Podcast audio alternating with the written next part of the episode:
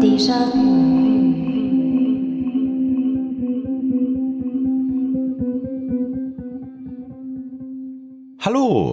Und herzlich willkommen zurück zu dieser neuen Ausgabe des Déjà-vu Geschichte Podcast. Mein Name ist Ralf und hier auf diesem Podcast erzähle ich alle zwei Wochen aus der Geschichte. Ich tue das womöglich immer mit etwas Gegenwartsbezug und mit der notwendigen Portion Augenzwinkern. Bevor wir in die heutige Episode reinstarten, möchte ich aber wie immer dich noch auf den Déjà-vu-Geschichte E-Mail-Newsletter aufmerksam machen. Dieser Newsletter ist für mich einerseits die beste Möglichkeit, mit dir in Kontakt zu treten. Ich schicke dort normalerweise zwei bis dreimal im Monat eine E-Mail raus, in der neue Podcast-Episoden, neue Blogartikel, anderes, was sich so tut, zu finden sind. Ich frage dort aber auch immer wieder mal gern nach Feedback und natürlich hast du in jeder E-Mail auch die Möglichkeit, mir direkt zu antworten, worauf ich dann wiederum garantiert antworte. In den Shownotes findest du den Link zu meiner Website, wo ich dir alles über diesen Newsletter erzähle, beziehungsweise findest du das auch ganz direkt auf ralfgrabuschnick.com slash newsletter. Je nachdem, wo du wohnst, könnte dir in den letzten Wochen auch etwas aufgefallen sein, vor allem wenn du ja hier im bayerischen, österreichischen Raum bist. Es ist nämlich Starkbierzeit. wenn man jetzt durch München zum Beispiel spaziert, vor allem durch den Münchner Osten, wo das berühmt-berüchtigte Starkbierfest am Paulaner Nockerberg stattfindet, sieht man jetzt wieder überall junge, vor allem junge Leute in Tracht in Lederhosen in Dirndl herumstehen. Und ich gehe jetzt mal davon aus, dass du wie jeder andere auch eine gewisse Meinung zu dieser Tracht hast. Die einen finden das gut, es ist eine schöne Tradition, die anderen finden das furchtbar, weil das halt so ein erzkonservatives, altes, ja, rückständiges Ding ist, diese, diese Tracht. Wieder andere zum Beispiel mein guter Freund Lorenz nennt das einfach eine Saufuniform, die ich mich nur anschließen kann. Ist dann irgendwo in der Mitte. Irgendwie doch positiv, aber naja. aber was von allen Seiten, wenn man über Tracht spricht, irgendwie zumindest unhinterfragt gelassen wird, ist, dass es etwas Altes ist. Und was eine gewisse Tradition mit sich bringt. Aber wie sich herausstellt und wie sich so oft bei diesen Sachen herausstellt, ist das, wenn überhaupt nur, die halbe Wahrheit. Was wird denn üblicherweise über die Geschichte der Tracht gesagt oder über die Ursprünge der Tracht? Wenn man jetzt da mal schnell rein recherchiert, wird oft behauptet, dass das Ganze aufbaut auf alten Bauernklamotten in erster Linie. Das wird gerade bei der Lederhose recht klar behauptet, wo man sagt, ja, diese Hose wurde seit Jahrhunderten dann irgendwo eben von Hirten, von Bauern und so weiter bei der Arbeit getragen. Beim Dirndl wiederum wird oft gesagt, das wäre ja eine Weiterentwicklung von mir aus eines Kleides, was man schon in den vergangenen Jahrhunderten am Land getragen hat, was vor allem eine Magd üblicherweise getragen hätte. Und damit ist das Ganze ziemlich alt. Everyone knows therapy is great for solving problems. But getting therapy has its own problems too. Like finding the right therapist, fitting into their schedule, and of course, the cost. Well, BetterHelp can solve those problems. It's totally online and built around your schedule. It's surprisingly affordable too. Connect with a credentialed therapist by phone, video, or online chat, all from the comfort of your home. Visit betterhelp.com to learn more and save 10% on your first month. That's BetterHelp H E L P. Tatsächlich schaut die Sache aber dann doch reichlich anders aus. Wir können sagen, ja, Lederhosen gab es in der Vergangenheit, wahrscheinlich. Wir wissen ehrlich gesagt gar nicht so viel drüber, aber man kann davon ausgehen, dass Menschen irgendwo irgendwann immer wieder Lederhosen getragen haben. Weil klar, Leder war als Stoff schon sehr lange bekannt. Und auch wenn das wirklich gute Leder, das heute für eine, eine teure Lederhose hergenommen wird, meist ja Hirschleder, das war auch damals natürlich nicht leistbar für einen durchschnittlichen Bauern oder Arbeiter, aber man hatte dann zum Beispiel Ziegenleder oder sowas, hat sicher gegeben, ja, aber wirklich weit verbreitet dürfte das nicht gewesen sein. Und es dürfte schon gar nicht etwas gewesen sein, was landesüblich war. Und das liegt einfach daran, dass eine Lederhose echt unpraktisch ist. Also ich würde keinem Bauern, der irgendwie das Feld bestellen muss, eine enge Lederhose jetzt an den Leib wünschen. Das äh, stelle ich mir einigermaßen unbequem vor, auch einigermaßen unpraktisch. Und es gab ja Alternativen, Leinenhosen oder was auch immer. Es spricht wenig dafür, dass eine Lederhose wirklich das typische Bekleidungsstück eines Arbeiters, eines Bauern im Alpenland des, keine Ahnung, 16. Jahrhunderts war. Davon können wir einfach nicht ausgehen. Wenn es überhaupt eine Tracht gab, in dem Sinn, dann kann man da vielleicht noch über die Festtagstracht reden. In den meisten Gesellschaften, in den Dörfern gab es irgend so etwas, halt ein etwas feinerer Anzug, den man zur Kirche oder für größere Veranstaltungen, für Hochzeiten, Beerdigungen und so weiter getragen hat. Aber auch da können wir nicht davon ausgehen, dass es wirklich, so wie, wie es heute oft dargestellt wird, regional spezifisch irgendwelche Ausprägungen gegeben hat. Und es war sicher nicht erkennbar, wo jemand herkam oder wie auch heute oft beim Dirndl, ne, dass, dass man weiß, wie der Familienstand ist, je nach Schürze und so. Also, na, tut mir leid, das gab es in der Neuzeit bis ins 18. 19. Jahrhundert in der Form nicht. Und vor allem, und da können wir uns wirklich sicher sein, egal was die Menschen damals getragen haben, es war für sie sicher nicht identitätsstiftend.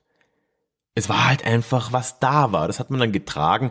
Und welche Identität hätte das denn auch stiften sollen? Warum sollte man damals in, es war eine sehr kleinräumige Welt, ne? man war ja in der Dorfgemeinschaft integriert, notgedrungen. Warum sollte man anhand der Kleidung nochmal darstellen, zu welchem Dorf man gehört?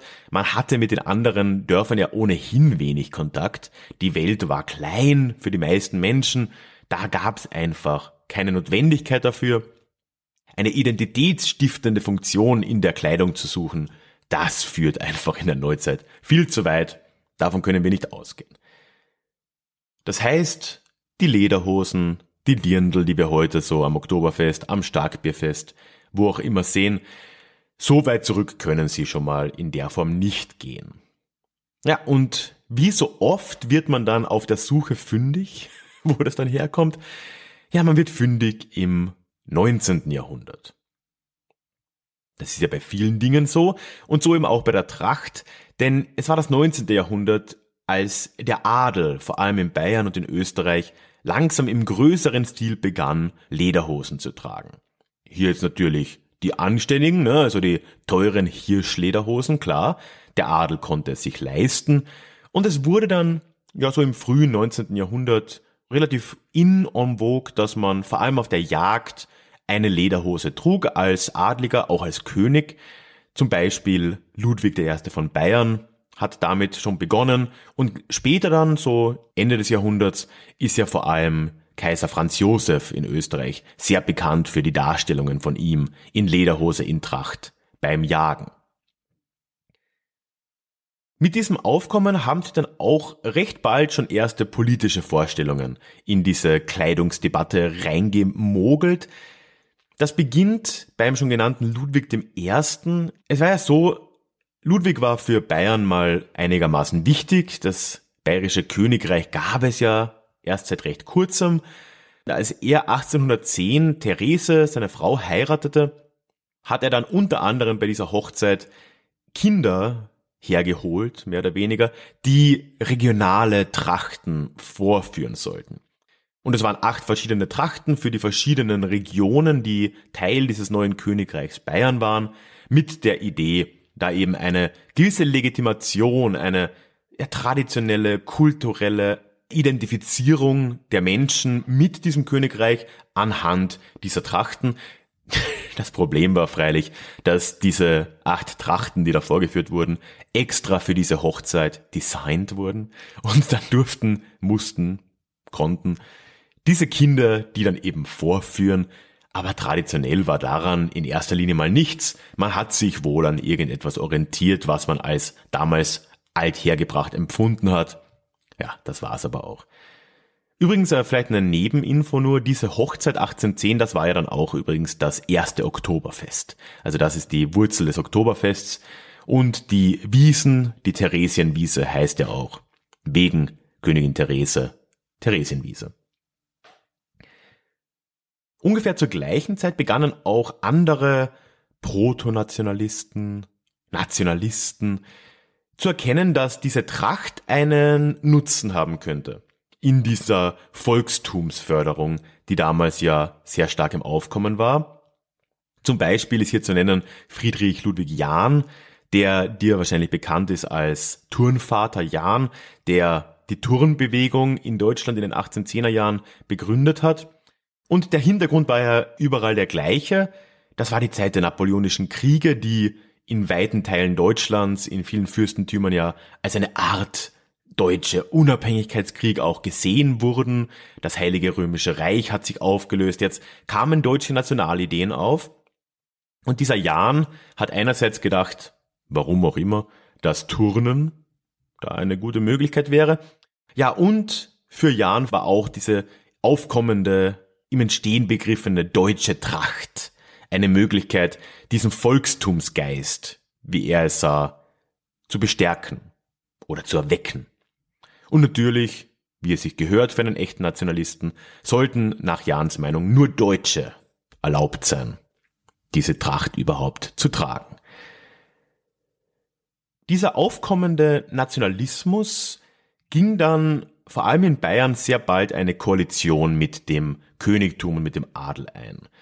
Und so hat sich das auch weitergeführt, was die Entwicklung der Tracht angeht. Zur Silberhochzeit von Ludwig und Therese zum Beispiel 1835 wurde dann ein größerer Trachtenumzug sogar organisiert und unter Ludwigs Nachfolger Max I.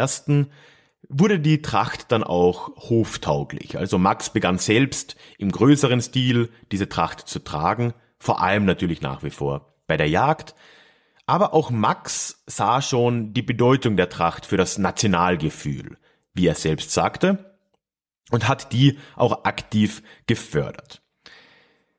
Im weiteren Verlauf des 19. Jahrhunderts greift dieser Nationalismus, der dann eben auf die Tracht auch irgendwie projiziert wurde, immer mehr um sich.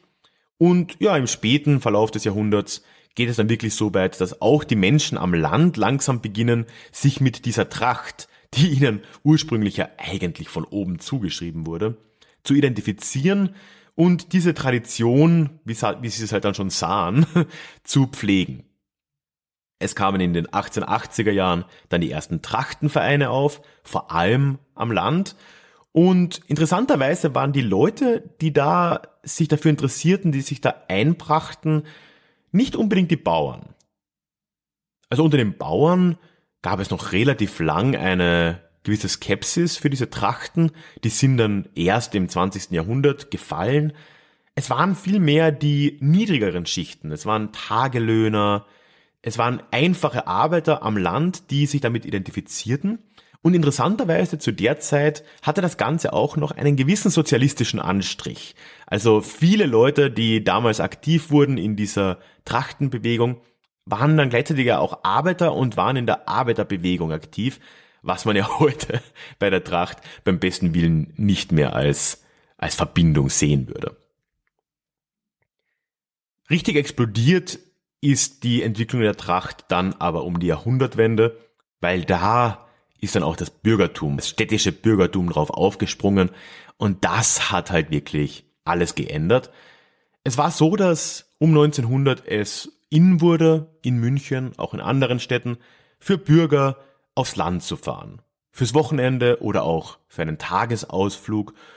Und für diese Ausflüge hat man dann irgendwann begonnen, sich in Anführungszeichen passend anzuziehen. Es dürfte so eine Mischung gewesen sein. Einerseits so Landromantik, wie man sich's in der Stadt vorgestellt hat. Und andererseits schon auch diese Signal- und Vorbildwirkung des Adels, der fürs Bürgertum im, im Lebensstil ja immer eine Rolle gespielt hat, dass die eben Lederhosen zur Jagd trugen und so weiter. Und so haben dann auch die Städter, die Bürger damit begonnen, auf ihren Ausflügen eine Lederhose anzuziehen. Und auch das Dirndl wurde in dem Zug erfunden, mehr oder weniger. Das war nämlich nicht viel mehr als einfach ein Sommerkleid der städtischen Frauen, das sie jetzt aber wiederum in diesem ländlichen Stil, ja, oder vielmehr, was sie sich als ländlichen Stil vorgestellt haben, gestaltet wurde. Und daraus wurde dann irgendwann das Dirndl, wobei man sagen muss, und wir kommen gleich dazu warum, die Dirndl von damals mit den heutigen noch relativ wenig zu tun hat. Burrow is a furniture company known for timeless design and thoughtful construction and free shipping, and that extends to their outdoor collection. Their outdoor furniture is built to withstand the elements, featuring rust-proof stainless steel hardware, weather-ready teak, and quick-dry foam cushions. For Memorial Day, get 15% off your Burrow purchase at burrow.com slash ACAST and up to 25% off outdoor. That's up to 25% off outdoor furniture at burrow.com slash ACAST.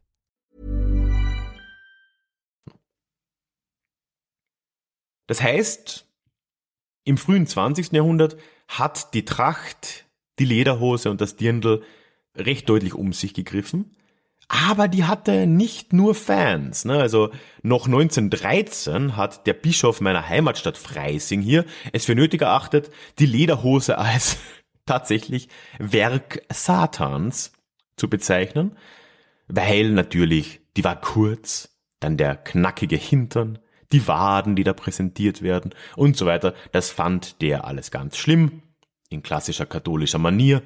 Ja, und 1913 ist gar nicht so lange her, dass da ausgerechnet die Kirche noch eine Lederhose als anstößig empfand, ist aus heutiger Sicht, finde ich, gerade in Bayern einigermaßen interessant. In den Nachkriegsjahren, also nach dem Ersten Weltkrieg, in der Zwischenkriegszeit, hat sich diese Tracht, die Lederhose, auch das Dirndl, schon ziemlich weit etabliert. Es waren ja inzwischen weite Kreise, die das irgendwie cool fanden, die das auch gerne trugen, auch zunehmend als normale Freizeitkleidung. Das waren die Bürger in den Städten, eben seit der Jahrhundertwende spätestens. Das waren die Menschen am Land schon einiges länger. Seit den 20er Jahren dann auch zunehmend die Bauern, der Adel, der inzwischen vielleicht weniger relevant war, aber nach wie vor hat das ja auch schon getragen. Und so hat das dann tatsächlich, wie gesagt, auch als Alltagskleidung langsam um sich gegriffen. Wenig überraschend, schätze ich jetzt mal, auch für dich, waren auch die Nazis große Fans der Tracht. Hitler selbst ist ja in den 20er Jahren schon immer wieder in Tracht auch aufgetreten. Es gibt einige Fotos von ihm, wie er sich auch in bayerischer, österreichischer Tracht in Lederhose darstellt. Und nach der Machterlangung der Nazis gab es dann sogar eine sogenannte Mittelstelle Deutsche Tracht, deren Aufgabe es war, eine gesamtdeutsche Tracht zu entwickeln auf Basis dieser Traditionen, wie man es sah, die ja zu dem Zeitpunkt maximal 100 Jahre alt waren, aber gut. Dafür wurde auch eine Reichsbeauftragte für Trachtenarbeit eingesetzt, eine gewisse Gertrud Pesendorfer, und die war jetzt gerade was das Dirndl anbelangt eine ganz bedeutende Figur. Sie hat nämlich Änderungen am Dirndl vorgenommen, die bis heute erhalten geblieben sind, die das Dirndl zu dem machen, was es heute ist.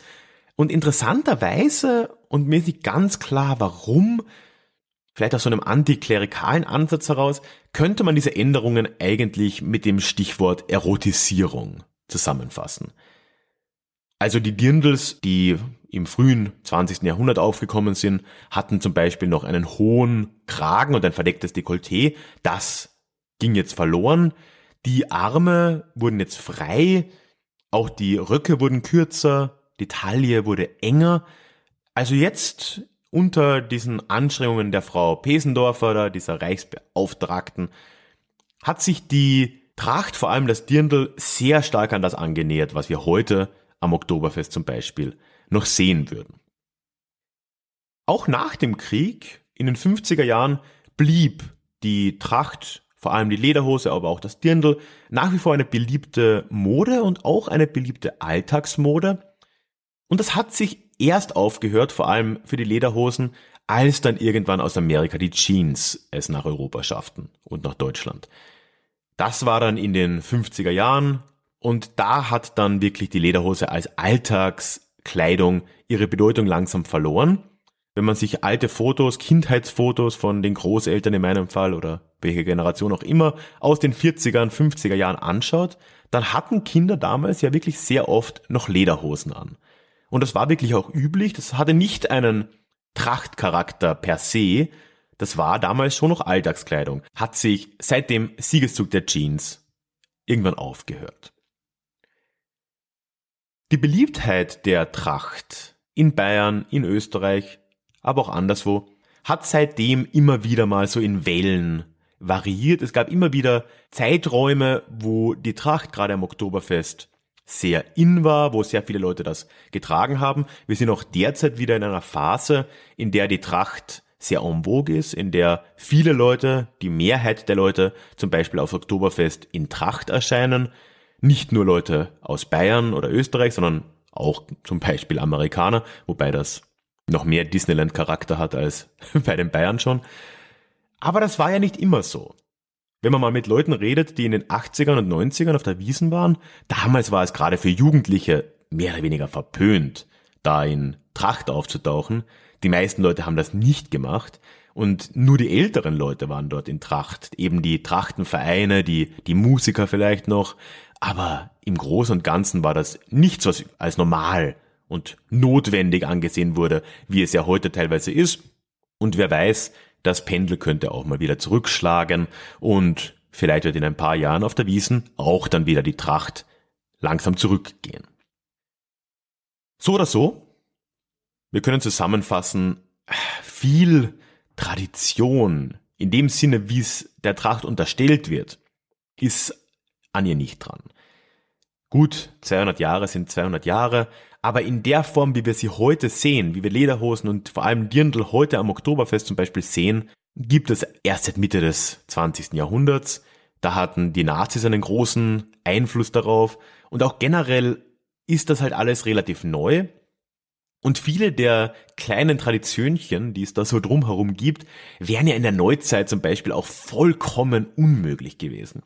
Ich habe es ja schon angesprochen, diese Idee, dass die Art, wie man die Schleife beim Dirndl bindet, ne, also links, rechts, vorne, hinten, das sagt ja angeblich etwas aus. Also da gibt's dann ledig, verheiratet, verwitwet und Jungfrau sind, glaube ich, die vier Hauptstatus, die man damit ausdrücken kann. Wenn man einmal drüber nachdenkt, das wäre doch blanker Selbstmord gewesen, im 17. Jahrhundert sowas zu machen.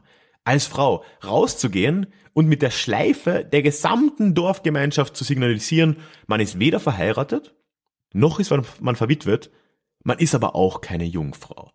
Äh, sozialer Suizid. Also das wäre in keiner Form denkbar gewesen. Und dementsprechend kann man auch hier wieder mal davon ausgehen, dass wie fast alles in dieser Tracht es eigentlich im 20. Jahrhundert erst entstanden ist. Trotzdem ist die deutsche, die alpenländische Tracht jetzt nicht per se ein Sonderfall.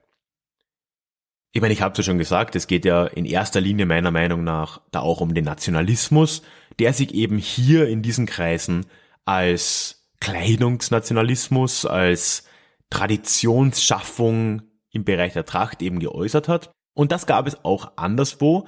Ein sehr gutes Beispiel, was die Ähnlichkeiten auch darlegt, ist der Kilt in Schottland.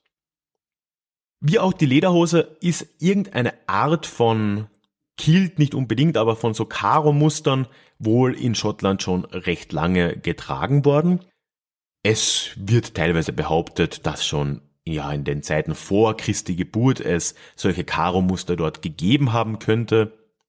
Wäre ich jetzt vorsichtig damit, aber es gab die schon relativ lange, was halt so eine regionale Art war, Stoffe auch zu, zu verweben und, und herzustellen. Aber sehr lange war es natürlich nicht so, dass es ein einfaches Kilt gab wie heute.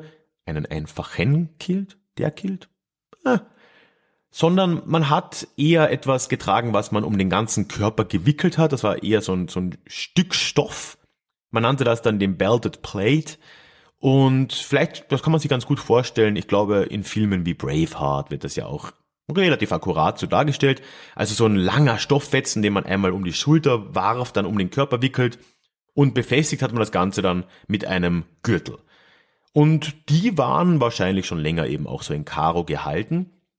Allerdings vieles von dem, was man heute mit dem Kilt und mit dem Tartan, eben wie man diese Karo-Muster nennt, verbindet, hat bis ins 18. und 19. Jahrhundert mit Sicherheit nicht zugetroffen. Es gab damals sicher keine Clan-Farben, also man konnte nicht anhand des Karo-Musters erkennen, zu welchem Clan, zu welchem Highland-Clan jemand gehörte. Und abgesehen davon gab es, wie gesagt, auch noch keinen Kilt. Das war etwas viel einfacheres und etwas, was halt in diesem Raum sich relativ logisch entwickelt hat. Man hatte nicht so viel Stoff, man hatte auch nicht so viele Möglichkeiten und dann hat man eben diese relativ einfachen Plates dann damit hergestellt.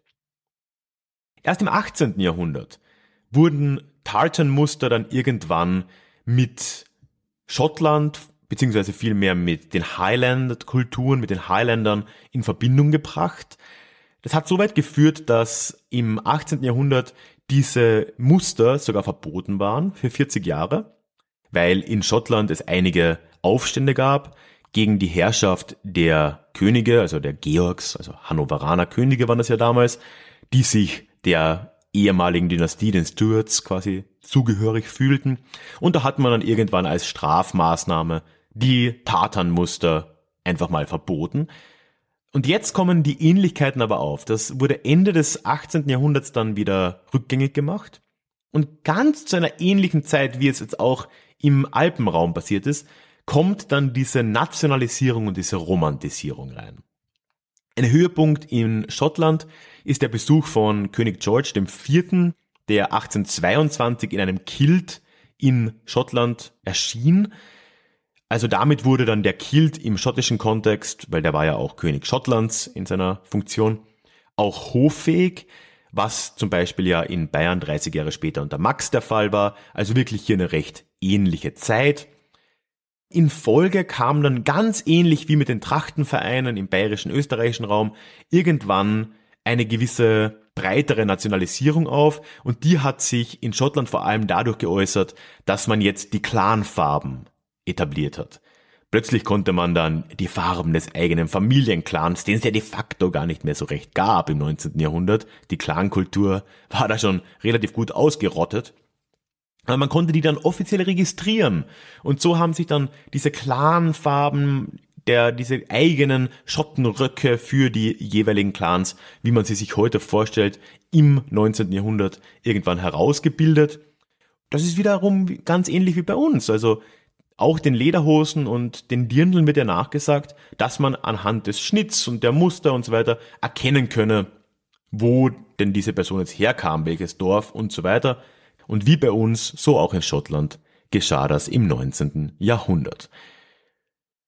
Wir sehen also, der Nationalismus, der trieb auch in Bezug auf Kleidung, auf Tracht im 19. Jahrhundert überall seine wilden Blüten. Das ist bei uns zu sehen. Das ist in einem ganz ähnlichen Ausmaß, aber zum Beispiel auch in Schottland zu sehen und auch anderswo. Ja, und wie so vieles wurde das im 19. Jahrhundert im Zuge der Nationalisierung irgendwann vorangetrieben. Aber nichtsdestotrotz, um jetzt wieder mal auf einer positiven Note auszusteigen, es ist jetzt ja meiner Meinung nach nicht so, dass das Tragen einer Tracht ein direkt politisches Statement ist, aber es wird dem Ganzen ja immer eine konservative, eine althergekommene Art so ja, irgendwie eine ja, rückwärtsgewandte Grundeinstellung unterstellt. Ne? Tracht ist gleich CSU. Aber, und das sollte doch für alle von uns, die sich der CSU nicht nahe fühlen und trotzdem gerne Tracht anziehen, ein motivierendes Statement sein. So viel Tradition ist da auch nicht dahinter. Eigentlich ist die Tracht was relativ modernes, Kammerner Ozean. Ich würde mich freuen, wenn du mir zu dieser Episode Feedback geben möchtest. Und zwar habe ich dafür unten in den Show Notes einen Link zu meiner Website, wo eben diese Episode auch in Form eines Artikels zu finden ist. Und da kann man direkt drunter kommentieren. Ich würde mich sehr über deinen Kommentar, dein Feedback freuen. Ja, und ansonsten würde ich mich natürlich noch viel mehr freuen, wenn du, wie anfangs schon gesagt, dir den Déjà-vu-Geschichte Newsletter anschauen möchtest. Wie gesagt, in den Shownotes auch der Link dazu, beziehungsweise auf ralfgrabuschnik.com, Ralf Grabuschnik zusammengeschrieben, slash Newsletter. Zur Anmeldung erzähle ich dir erstmal in einer kleinen Serie an E-Mails eine Geschichte der Menschheit mit auch aufeinander aufbauenden älteren Blogartikeln und Episoden, wo du dich mal ein bisschen einhören kannst, wenn du noch relativ neu hier sein solltest. Ja, und obendrein kriegst du als Dankeschön noch eine Zusatz-Podcast-Episode. Also schau dir das gerne an. Ich würde mich sehr freuen. Ja, und zu guter Letzt kann man Déjà-vu-Geschichte auch finanziell unterstützen. Ich habe auf meiner Website auf der Über mich-Seite alle Infos zusammengetragen. Du findest einen Link auch in den Show Notes. Man kann da über Patreon, über PayPal, über Überweisung, was auch immer dir zusagt, jeder Euro, der da den Weg zu mir findet, ist für mich eine Riesenbestätigung, eine Riesenfreude, dass ich das auch immer gern weitermache. Würde ich auch ohne, aber es ist eine schöne Bestätigung. Und ich würde mich sehr freuen, wenn du dir das anschauen möchtest. In dieser Woche noch ein herzliches Danke an Angelika für deine großzügige Unterstützung. Vielen herzlichen Dank. Ja, dir wünsche ich jetzt bis zur nächsten Episode eine schöne Zeit. Und in zwei Wochen sehen wir uns dann hoffentlich wieder, hören wir uns wieder in unserem nächsten Déjà-vu. Tschüss.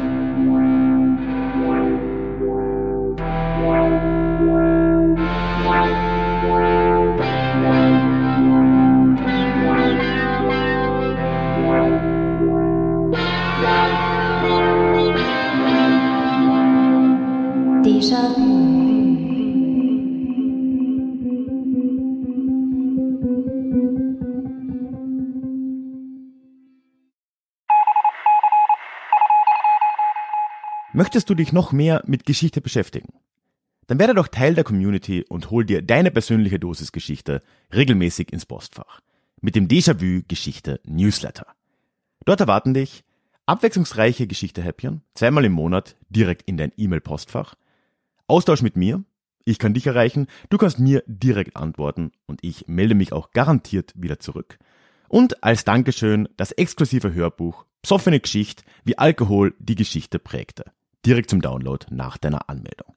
Alle weiteren Infos zum Newsletter findest du verlinkt in den Show Notes oder auf ralfgrabuschnik.com slash newsletter. Ich würde mich sehr freuen, dich dort begrüßen zu können.